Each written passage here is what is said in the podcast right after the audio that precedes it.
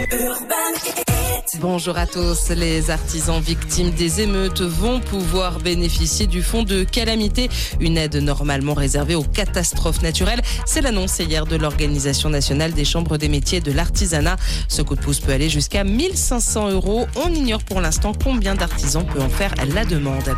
Et des craintes de débordement demain dans le Val d'Oise. La préfecture a interdit la marche blanche prévue en mémoire d'Adama Traoré.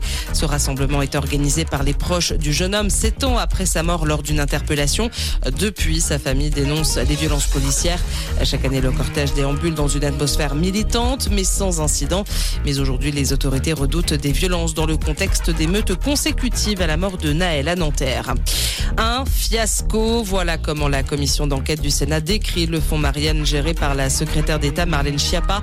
Les sénateurs ont rendu leur rapport hier et l'utilisation de ce fonds de lutte contre le séparatisme lancé après l'assassinat de Samuel Paty pose question. Les sénateurs ont pointé du doigt le manque de rigueur, l'opacité et la désinvolture dans la gestion de ce fonds par l'ex-ministre délégué à l'Intérieur. C'est le début des vacances d'été. Les congés débutent ce soir pour les élèves français, mais certains bacheliers attendent encore une place pour l'année prochaine. La fin de la phase principale de Parcoursup s'achève en effet ce soir. Plus de 84 000 candidats sont en attente d'une proposition d'affectation dans l'enseignement supérieur pour la rentrée prochaine.